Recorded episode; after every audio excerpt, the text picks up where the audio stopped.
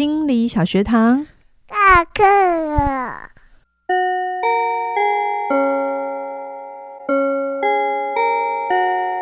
每周五我们一起探索心理学的小知识。大家好，我是嘉玲。大家好，我是班长轩宁。Hello，我们回到了新的一个学派喽，我们要进入了。不知道是大家上一个学派听得如何呢？个人中心跟人本主义，有没有一种温暖、阳光、积极、正面这样子？对，就觉得世界都是美好的，一切都有希望。对，好，那我们上一集有预告，我们这一集要来讲完形治疗。是是，那我一开头我要先问嘉玲老师，他今天要为我们介绍的人啊，我要先介绍他是谁吧。我想留个悬念给大家，哦、就是在网络上你要做他的功课有难度。对，对，就是我在想说要多了解一下，就看过嘉玲老师的脚本，想说嗯，怎么跟教科书上写的不太一样呢？跟新版的不一样了。我读的那一版还是介绍他、啊。哦，好，但因为我没有你手上二十年前的那一版，什么都要 Q 一下二十年前。对，那就是如果你在网络上做功课，也真的比较少做到这一位。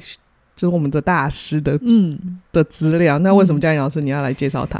我先讲他是谁，他是那个 Fritz Perls 啊，我们都叫他波尔斯啊呃，他是完形治疗的创始人，这个东西是毋毋庸置疑的哈。但确实他在网络上的资料真的超少的，连我自己要做他的功课的时候，我才发现，天哪，他的东西不存在网络世界上哎、欸。对，就是想说，哎，他是创始人，像其实弗洛伊德啊或阿德勒，虽然已经也是百年以前的人了，嗯、你还是可以在网络上查到他们非常多资料。你就想打精神分析，你就一定会出现他们弗洛伊德，对对，对，或者是荣格的东西也很多。嗯、可是为什么 Perls 是这么难被查的一个人？而且他其实是活跃在。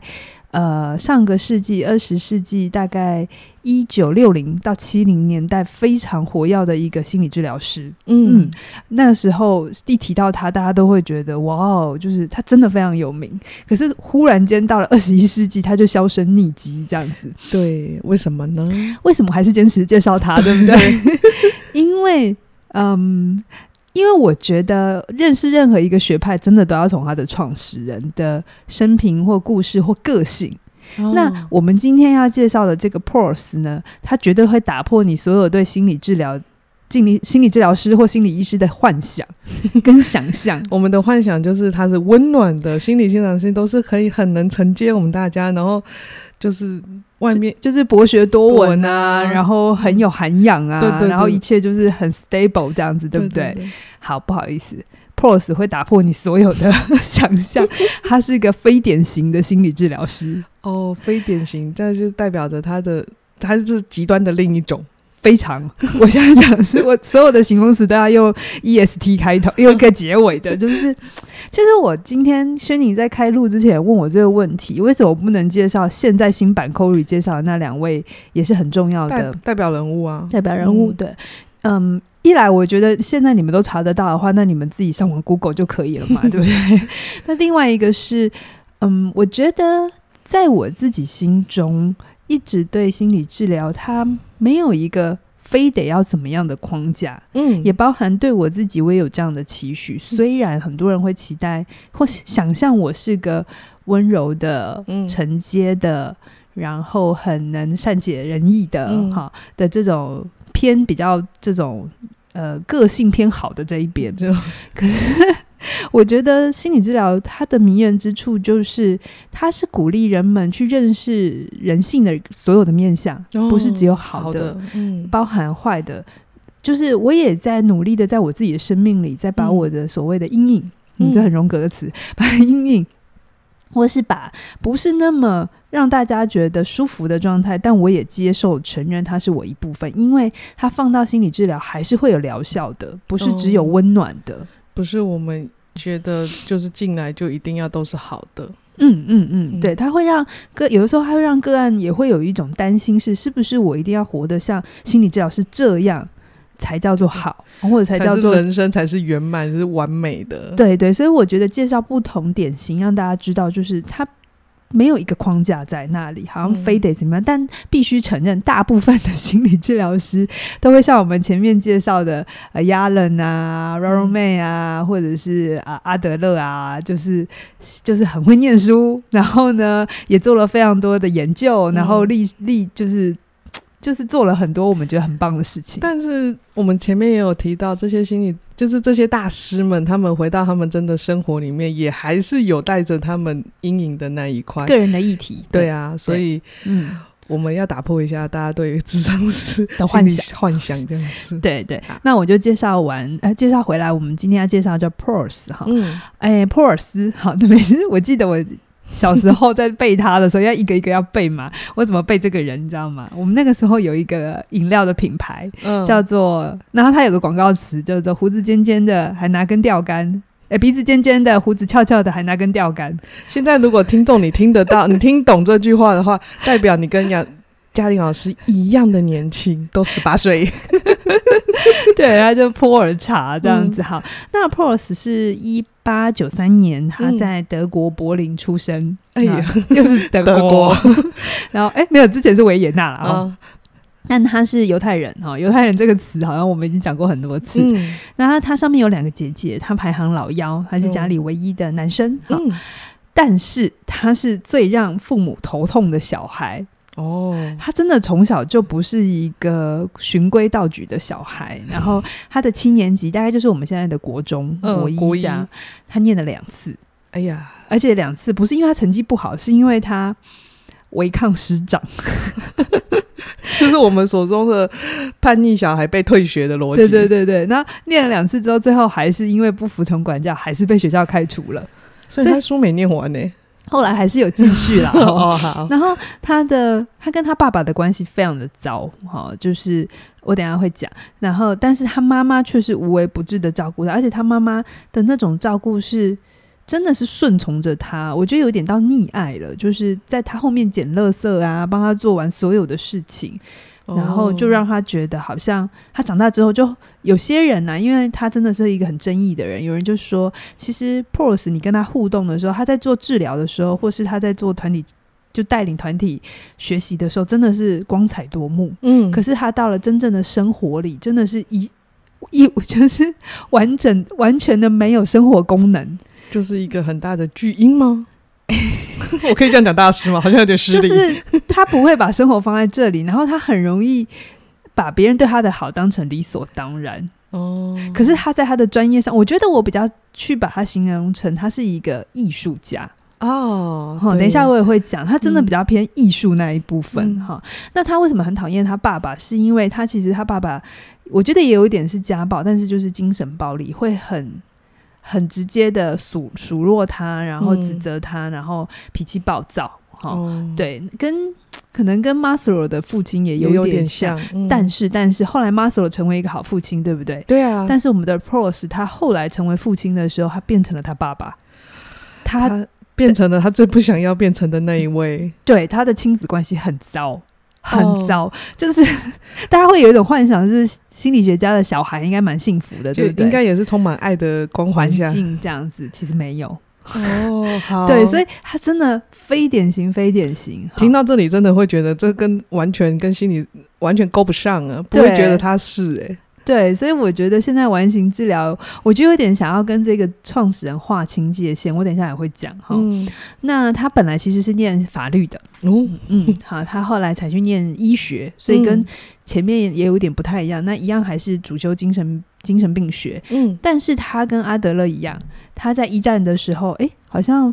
Frank Frankl 也当过军官，嗯嗯，那他在里面，他在当军官的时候，因为他认识了有一些受伤的士兵，嗯、然后他发现一件很有趣的事情，就是他第一次发现部分之和不等于整体，就是他意识到有一个东西叫更大的存在。嗯，我简单讲什么叫整体论，就是你们一定有一个经验，就是有一个女生或一个男生，他的五官可能分开来看都是精致的。很好看的，嗯，但组合在一起，你不知道为什么不会很喜欢他，可能会觉得他假假的，或是就是没有你的狼，人家说的狼人，嗯，有没有？那有一些人，他就是五官并不精致，比如说有一些很典型的型男呐，其实你分开来看他的五官还好，但是合在一起的时候，你会觉得，哎、欸，他很有型，很有魅力，或者是女生会让你觉得好喜欢他。嗯，对，就是他不是个别好，整起来就会好，或者是个别差，整体就会差。我并没有，他有一个更大的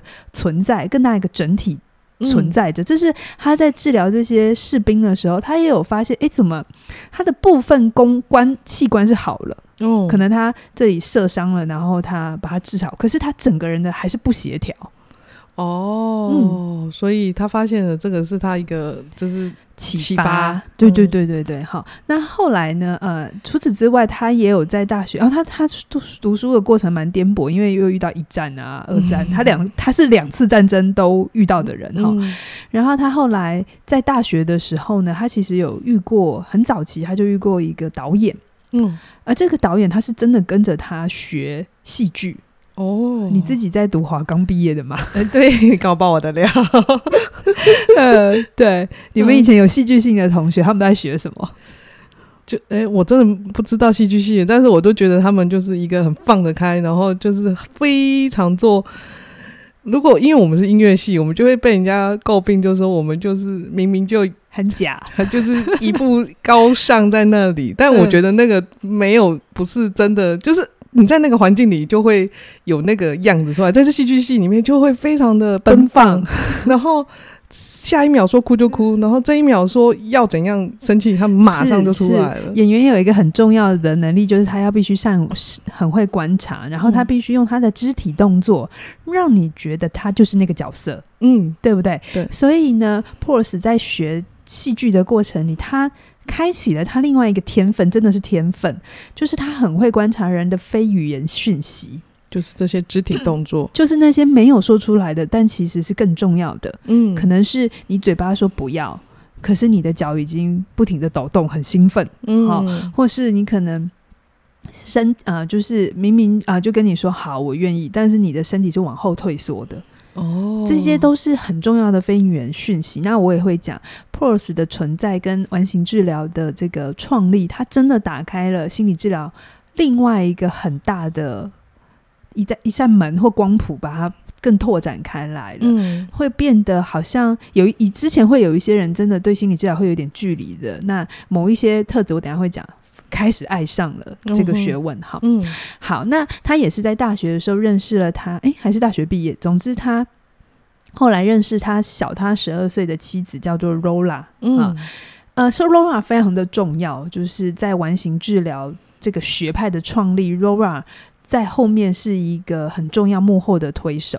哦、如果说，反正你你也很懂嘛，就有时候有些人是在舞台前，对，就是他在你看得到他的那个很大的光环前，事实上后面是有很多人的支撑，很多人的，嗯、或者是某一个人，事实上帮他包装成那样的。这样讲好了，如果用戏剧的语言，就是 Porras 就是导演，然后 Rora 就像制片。哦，对，然后他包山包海，就是，但有些人是面子，有些人是里子，这样子。嗯、好，那我也简单来讲一下哦。其实本来呃，Porras 他就是德国人嘛，嗯，所以他在呃，他有一段很长的时间是待在欧洲的，嗯、而且大家我刚刚都没有讲，其实感觉他就是学医学，学呃也有学法律，学戏剧，然后不学武术，对不对？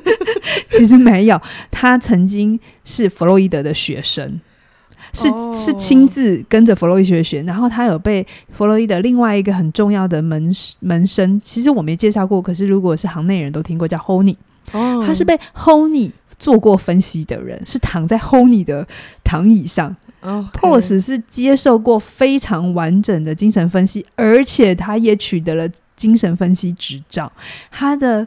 治疗他的生涯的前半期，再到南非之前，因为他因为呃德国纳粹人的迫害，嗯、所以他就就大概在二战左右就逃到了南非，跟他老婆一起逃到了南非，对，跟他逃到南非，然后在那里成立了南非第一个精神治疗中心。哦，所以 他事实上。他事实上比阿德勒还要更纯粹的精神分析，对。但是每一次谈到 Porras，大家都不会知道这个故事，仿佛他跟精神分析没有关系，对不对？嗯，因为他后来的学派跟精神分析差太远。如果你继续往下听，你会完全扣不到那里去。对，你会还是有一点点啦，哈、嗯。可是很少有人，比如说你提到荣格，你会谈到弗洛伊德；你提到阿德勒，你会谈到弗洛伊德。嗯，好。但是你提到 Proust 的时候，很少有人会想到阿德勒，哎、欸，很少有人会想到弗洛伊德。嗯，对，他其实真的是有一段时间很长的时间，他是职业是精神分析师。哦，也帮人做精神分析，而且他骨子里非常喜欢精神分析的概念，只是他觉得做法太过时。嗯，听到现在这这个状态，觉得这个蛮蛮有趣、蛮妙的。他很很颠覆传统，对不对？对，这这个也是我去查他，因为大家在网络上查不到嘛，我只好去啃书，就是去图书馆把。嗯 把书给找出来，就有一点古老的书这样。我记得我拿到那一本要借的书的时候，出那个出版社的哎，那个图书馆的管理管理员还说：“哦，这一本有一点旧哦。”因为已经尘封在那架子上很久了。对，所以我也蛮开心做小学堂，就是就是 push 我可以去做这些事情。好，嗯、然后我刚才有说他其实骨子里，我等一下会把他。这一集的最后，我会把整个完形它奠基在多少的学派，然后帮大家有一个视觉化的理解。嗯，但是大家真的不要忘记，而且这真的是写在写在历史上的。Proust、嗯、是从精神分析的训练出来的。这个你们继续听后面，无论他后面发展有多远，嗯，这个是他出发的原点。好，就是他的。真的扎根的地方。对，那我现在要讲，那他为什么后来不是继续做精神分析嘛？对不对？对啊，就因为他太有自己的想法，然后他在南非的时候，嗯，就是提出了一些 paper，然后一些论点，然后被在欧洲的精神分析的这个、嗯、我们所谓的啊、呃，那个叫什么？就是创始地，他们就会有一种学会吗？对，是学会了，没错。可是他们那种好像他们觉得这里才是正统的哦，哦，然后你们这个是分公司的概念。然后因为他实在是想法太颠覆了，嗯，所以他被精神分析学会撤掉了他的执照。哦，对啊，就非常非常的爆炸。我我用爆炸两个字。哦，这也难怪。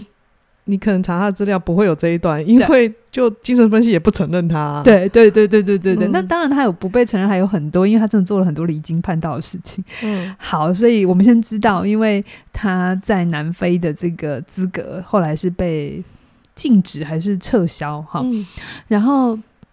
于是他后来也就去到了美国，因为那个时候反正战乱嘛，大家都知道。后来大家有一大批人就逃到了美国去，嗯、所以后来他也到了美国去落落脚，然后主要是在西部，就加州附近成立了完形治疗中心。好，现在还存在，哦、而且非常有名。好，OK，对。可是我这边再插话一下，其实呃，Proust 他的一个，我刚才前面有讲嘛，他学过艺术，哎，他学过。戏剧。对，然后他很早就意识到人的整体不是只有部分的总和而已。嗯、所以呢，如果我们先总结到这边，我们总结一下，Proust 他这一辈子最大的贡献就是，他其实把弗洛伊德的心理的理论，跟他在医学还有他在戏剧上面学到身体的理论整合为一。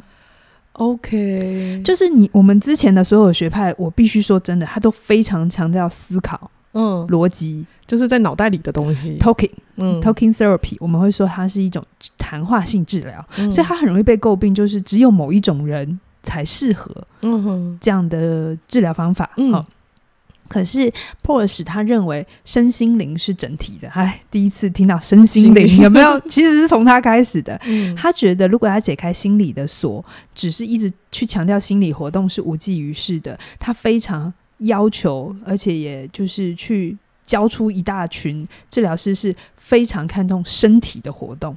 我们后面在介绍技巧的时候，你就会发现，可能有些东西是你经常看别人做，或在戏剧上面看别人做，嗯，或是你常常听过这个技巧，可是你并不知道哦，原来这个东西就是完形治疗。对对对对对对对。嗯、好，除此之外，他打破了关于这个心理的界限，把精神分析扩大到身体，特别是身体。哈，嗯。之外，Porsche 还有一个非常。非常颠覆的东西，他加入灵性的概念。我刚刚讲那个身心灵嘛，那他灵的这个部分从哪里学呢？嗯、他呢曾经跑到日本去学过禅修。他是不是他好忙哦？很忙，对不对？他跟前面介绍都不太一样。嗯，他是一个其实一辈子都在不停学习的人。嗯，之前是呃，有些大师他大概找到他生涯的定位之后，就差不多在那里。嗯，可是你看他学戏剧。经验分析，然后又学了呃禅修，他跑到日本，然后他发现，嗯、因为禅修是东方的哲学，非常强调觉察当下，嗯、对，有没有这些是我们之前比较少谈到的语词？有没有？嗯，当下，当下，现在很流行。啊、呃，你要活在当下。当下好，其实这个东西我们要追本溯源，在更早之前哈。嗯。然后还有就是禅修也非常，我我想东方人都可以理解这个概念，就是他觉得一切最后都是虚空哦，都到一个无的境界嘛。嗯、这我们东方人都会 都懂，都懂这个什么概念这样子。嗯嗯、可是不是说你就不要创造，而是我们最后所追求的会回归于。零，嗯，对，但是缘起缘灭都是非常重要的。可是你不用执着，因为到最后所有东西都是虚空。好，这是西方没有的概念，嗯，所以其实完形治疗也曾经被誉为说它是最适合东方人学的心理治疗，因为它加入了禅修这一块啊，而且它非常强调感觉、嗯、身体。对，其实，在东方，我们的表达并不是像西方这么流畅的。嗯，我们比较不是用语言在陈述跟被看见，嗯，我们比较多都是 doing，对，特别是东方，我跳开一点，东方表达爱跟西方不太一样，嗯，西方会很常把 I love you 挂在嘴边，或者是拥抱啊，嗯。嗯，可是东方的呃家庭，你很少听到父母亲讲。我爱你，现现在还好一点，现在好一点了。但是早期我那个年代是不可能啊，没有这句话，很神奇，很神奇怪。而且我们看别人的西方的电影就会很羡慕，对不对？嗯。可是拉回来，我们自己的父母亲，我们用同样的标准，我们会只有一直失落，一直失落。嗯。然后后来我发现，在东方你要找爱的方向是完全不同的。嗯。东方你必须看一个人所做的事。哦。哪怕是东方的男性也是哦，即便是比如说你老公不会讲我爱你，对不对？很少，对。可是你如果就用用西方的标准，他真的就是不不及格。可是如果用东方的标准的话，他就会是他会偷偷的帮你做很多小事。对，没错，他会做很多，或者他在外面很认真的把钱带回来。嗯，就是完全不同的逻辑。OK，嗯，OK，好，我觉得到这里真的是觉得我们这位大师蛮妙的。这就是我很想介绍他，因为他这个生平太太有趣了。对，他真的是完全不典型哎。他很不典型，我等下再讲他的料，真的，嗯，你可能会难以想象。好，OK，好，对，所以他是 Peirce 是在呃心理学历史上面第一次成功的把西方的心理学跟东方的思想还有技巧融为一体，最后变成了完形治疗。嗯，然后完形治疗是如果你要做自我觉察或身心整合。非常强大的一个治疗学派，我讲的真的是没有没有夸张。完形治疗的技巧跟技术非常强大，可是常常太多人迷恋于那个技巧，哦，太想要创造那个技巧，而造成了很大的伤害。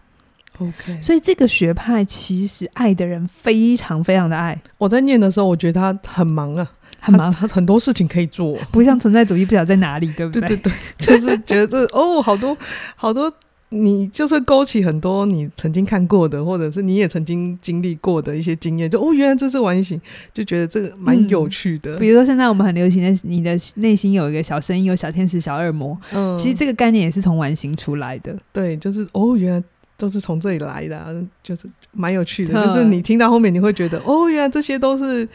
从这时候开始的，嗯、对，你继续听，我非常我非常期待介绍这个学派，因为我也因为做小学堂，我才发现我彻彻底底把这个学派重新读了一遍，我发现哇，这真的为什么他当年这么红？然后，嗯、呃，因为完形的崛起，我必须说真，我直接这样讲这个结论，我自己都下得很有信心，就是 New Age 所谓的新世代、新时代。嗯那种很强调身心灵的这个崛起，其实就是依着完形大红之后走出来的一派哦，它是他的支线。对对对对对，因为完形的大红，因为完形我刚才说一九六零一九七零嘛，嗯、而身心灵也差不多从所谓 New Age 的这个呃思潮或者是这个、嗯、这个流行，也是从那时候开始的。而 Peirce 创造了非常多的技巧。现在都被身心灵拿去用的淋漓尽致。我们后面可以完整的介绍一下。对对，但我不我不反对身心灵的这一个，嗯，并没有我因为是心理学训练出身，我就觉得那东西不实用。不会，我觉得那都很很不一样的看见。嗯，可是我反对的事情是被操弄。哦，嗯，有些时候可能带领者自己没有完成一些功课，可是因为这些技术真的很迷人，嗯、而且你看着你的个案在你面前痛哭流涕，或是他突然。意识到一个对他很大的冲击，那、嗯、会非常有成就感。对治疗师而言，嗯，可是那个后面，如果你不知道怎么收尾，其实是很大的伤害。就是对当事者，就是，嗯，你把他的伤口打开来了，嗯，但你却没有为他后面好好的没有把他上药啊，对对，软着地这样子。嗯、好，所以我这边总结一下，Prose 他是一个个性十分鲜明、叛逆，而且他真的。脾气火爆，他而且他上过好几次战场，就是他是一个非常有独特自己味道的人啊。他在心理学界的评价非常两极。你去看他的评价，那爱的人爱死他，可是讨厌他的人真的也是可能用尽所有可以用的词都无法去表达对他的厌恶。非常非常的两极，他绝对不符合大家对心理学、呃、心理治疗师的想象啊。嗯，可是他因为也是一个这么独特的存在，所以他很难被模仿。哦，嗯，很多后世我觉得都只学了 Prose 的皮，没有真的学到他的骨，嗯、因为 Prose 是有被扎实训练的。精神分析师哦，他并不是只有最后大家看到的这些技术，嗯、可是很多人就没有就半路出家，所以只学了他的技巧，并没有前面这些扎实的训练，嗯、所以就会变成很想学他那种一语见地，然后一说出来，然后当事人马个痛哭，然后跪在地上的这种效果，嗯，创造了这种对岸的那种有一些非常谈讲到那种心灵学院，就都有这些。啊、呃，新闻出来就是这些创造，这些好像很震撼。可是其实真的只学到他的皮，没有学到他的骨。好.然后他呢，呃，他我在读他的自传的时候，我就发现，嗯，他是一个不安于世的人，他很难待在同一个地方超过五年到六年，他会不停的换。对啊，就我刚刚说，他前面很忙啊，他他一辈子都很忙，他一直到年老，他最终年老，他就是。呃，他一开始从欧洲、南非，然后到美国，美国又辗转好几个地方，后来在加州的某一个地方，然后大家都以为他在那里会定下来了，嗯、成立他的学派，就像奥修他在印度有一个灵修中心这样子，嗯、可是没有。后来他又呃晚年，他又跑到加拿大，然后去成立一个整个镇。嗯，他他已经不不满足于一个中心了，他到那边成立一个完形治疗的部落。跟村庄，然后要活着，就是 比较接近他们觉得更好的生活方法，所以你就觉得他很忙。哦、然后还有一件事情是，他也很难在同一个人身边太久。这个，嗯，不好理解。同一个意思就是，他虽然我说他 Laura 是他老婆，而且一直到他死，他们的婚姻关系都没有结束。嗯，可是他们的关系大概从。结婚中就是他们中年，他结婚没几年，Rora 生完两个小孩之后，他们就分居了。哦，然后 Prose 嗯一直都换情人，然后有些是他的病人，这也是他被诟病的地方吧？对，这就是他被有一大部分没有办法被纳入系统的原因，因为这真的是踩到了大雷。嗯嗯，好，那我这边再讲一下他的老婆 Laura Prose。嗯。一样也是完形治疗的创办人，他也是德国人。然后他家境非常的富裕哦，他五岁就学会弹钢琴，八八岁会现代舞，十八岁就有专业的表演技术。嗯，意味着你有没有发现他也是一个很艺术家庭？对啊，哈，有很很高的艺术的天分。嗯，然后他也一样上过法学院，诶，有没有开始觉得好熟悉？然后也。获得完形心理学的学位，哎，我先讲完形治疗是治疗，嗯、啊，可是还有一个心理学叫完形心理学，它是两个不同的东西。哦，它是不一样的。就像存在主义跟存在主义治疗，是存在主义治疗用了完，呃，存在主义的哲学观。哦，啊，然后完形心理学，大家去查，它是一些人对知觉的了解。那现在很多在做三 D 摄影啊。嗯，三 D 动画，或者很多学艺术的，不管你有没有读这个词，但是呃，完形治疗，呃，完形心理学的很多概念，视觉概念。好，错觉图什么的，哦、它都是从那里演化发展下来的。OK，、哦、好，然后呢，Rola 也有学过精神分析，好，嗯、所以呢，基本上他跟 Porges 邂逅的时候，就是天雷都沟通地火，因为他们的东西太像了。了对啊。就他们就你身上有的，我身上也都有。对，然后他们俩就生了两个小孩，嗯、一男一女这样子。嗯、那我刚才有说嘛，其实，在完形治疗学派这个成立的过程里，Laura 都比较像是幕后的推动者。嗯，Porges 就是导演，就是明星，嗯、他一出场就聚集所有人的目光。目光嗯，嗯，然后 Porges 的治疗方法也很戏剧化。对，就是他很热爱当导演，然后示范，然后。做就是就是就是那我们后来就是所谓的那种，有点像是魔术秀这样子，或是所谓的舞台催眠，就是把一个人请出来，然后现场立即就做治疗，他真的震撼力超级大的。嗯、可是 Porges 很不适，他的个性很不适合发展组织。他只想在美光镁光灯下，他没有什么系统的概念。嗯。嗯，所以呢，其实完形治疗整个治疗的这个学派跟中心，还有核心概念是靠 Laura 跟另外一个朋友叫做保罗古德曼 Goldman、嗯、才把整个完形治疗的学术理论基础，然后很多东西奠定好，让它成为是一个有根的学派，不是只有这些技术。好，嗯，对，然后再来。呃，Laura 其实也跟她先生不太一样。她在做治疗的时候，其实她不会那么犀利，也不会那么 华而不实。她非常重视跟人的直接的接触跟人际技巧。嗯嗯，所以其实 Laura 也有发现，因为身心灵的崛起，很多人都会用 Porges 的一些技术，然后以追求灵性为名，可是是在逃避现实。哦，他非常讨厌这件事，而且他致力于要把这东西导正。嗯。哼，他还是非常强调每个人对自己、跟对环境、对他人都是有责任的。嗯、可是很多追求身心灵会到最后就有一种 顿世，哦、嗯，或是有一种，呃，就是 反正我自己知道我在干嘛，我是清醒的，你们都是喝醉的这样子，嗯，会有这种呃二分啊，对。嗯，所以他们的关系，Por 呃，Laura 跟 Porges 他们两人啊，中年之后吵得非常凶，然后 可是他们都没有离婚，就是分居这样子。嗯、那 Porges 后来都有情人，Laura 也是知道的。然后这件事情其实我我不知道 Laura 到底怎么想了，嗯、可是确实，呃，Porges 他。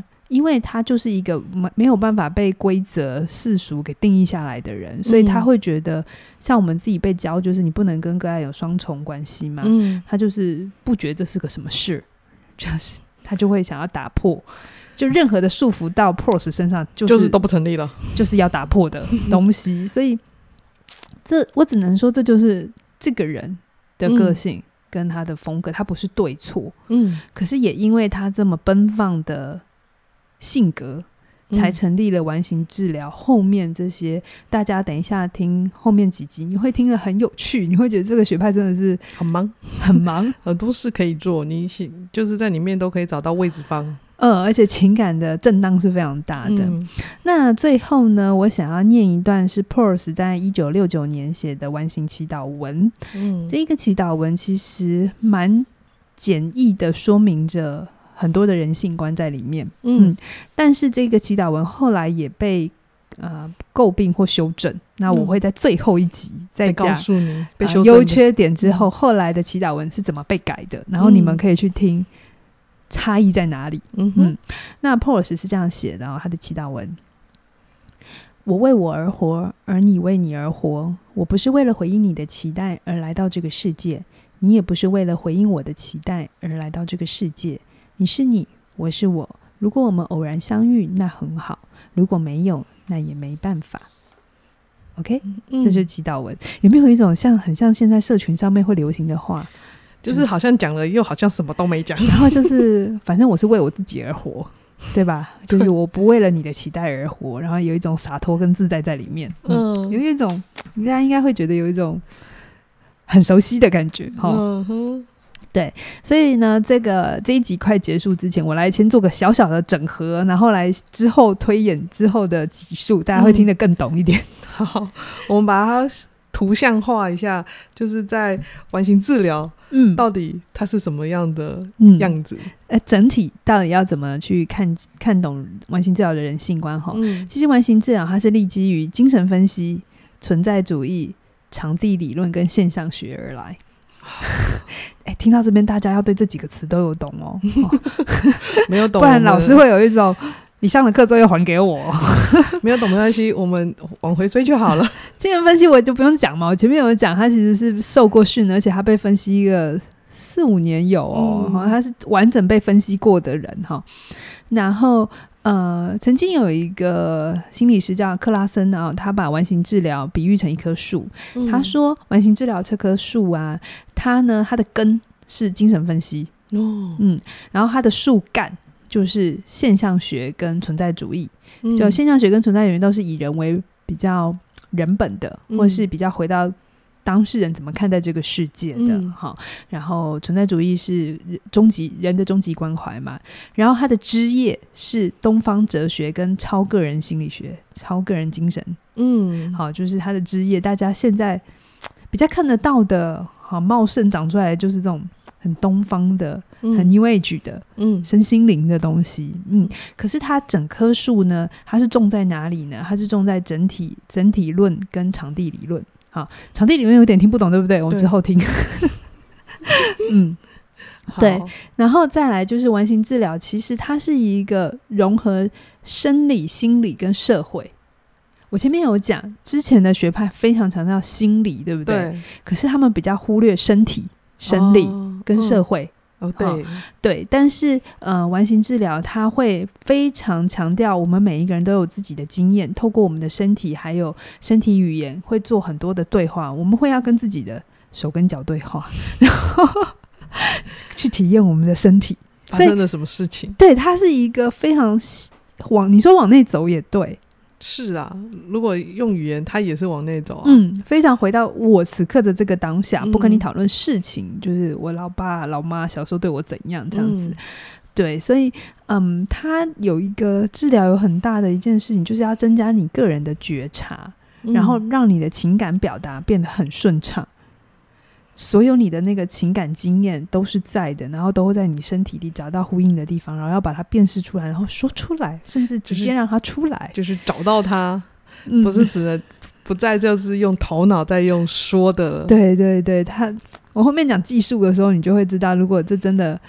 啊，在团体中被实现的时候，那个技巧、那个那个张力有多大？好，嗯哼，嗯，所以，嗯、呃，完形治疗真的非常重重视，要理解一个人，必须看懂人跟环境之间的脉络，嗯，然后你是怎么感知的？他对于你怎么感知这个世界很很大的好奇，嗯嗯，对，然后他是属于非常经验导向的学派，他就是你不太会一直在这边 talking 跟说话，他会让你直接去体验。去感受，嗯，去扮演，去实验，就是我们这后面这这几个，就是个人中心或者存在，已经走到比较都是个人的状态了。但是还是在说的部分，到了完形，就是你不用说，我们做，我们直接做，我们用演的，或者是我们就去进入那个角色里面，对，然后去。发现看着是体会到什么？对对对对对，所以它真的很不一样。好，所以我们第一集先介到这，先介绍到这边。嗯，有没有一种期待呢？后面到底要听什么？我觉得这期待应该会是这样的祖师爷，这样的创始人。嗯，这后来这么多后世，还是这么多技巧被留下来。嗯，但是却是这样子的人诞生出来的。嗯，我觉得这个落差，或者是这个反差。我觉得对我来讲就是一种不一样的认识。对啊，就一个 shock，就是又有一个东西被打破，啊、所以 pose 就是用来打破你的。但我也觉得，就是呃，我不可讳言，就是我念到这本就是教科书的时候，让我最快念完的也是这个学派。真的啊，就是过往我可能哦。就是为了要做功课嘛，我可能就是慢慢念。可是这一完形治疗是我念大概一个礼拜就整就整个这个治疗全部念完，最快最快念完，因为我觉得它真的蛮好玩的，很好懂，对不对？就是没有那么抽象。对，也可能有扣连到一些生，就是生命经验或者是经验过的一些看过的，就会觉得啊、嗯哦，他真的蛮，他跟我们的生活很呼应啦。对，对，就是。对时不时你就会想，哦，那个可能曾经怎样，或者是电视上哪一出戏剧里面有过这样子，对对对，对，所以大家可以期待一下我们这个、嗯、接下来我们完整介绍这个学拍嗯的各个技巧、嗯、是对。好，那我们这一集我们要来工商服务一下喽。听到你你听到的这个时候啊，我们有起点文化有一个优惠组合，季节限定，对、欸、对，我们、嗯、我们搭配了。自信表达力跟成为你想要的改变，嗯，我我只能说，说清楚还是必要的。自信表达，我们还是要能把自己说清楚。嗯、那你想要成为你自己的改变，你要有对自己掌控感，嗯，这是我们想要，就是有这个组合，希望大家可以说得出来，也可以掌握自己，可以更掌握自己，更知道自己在做些什么的一个优惠组合。那现在各有他们的各自的。优惠，那你合购会再更便宜。对，现在就是呃，就是你现在买呢，每一门课单堂就可以折三百，嗯，然后合购是五千。对，时间到什么时候啊？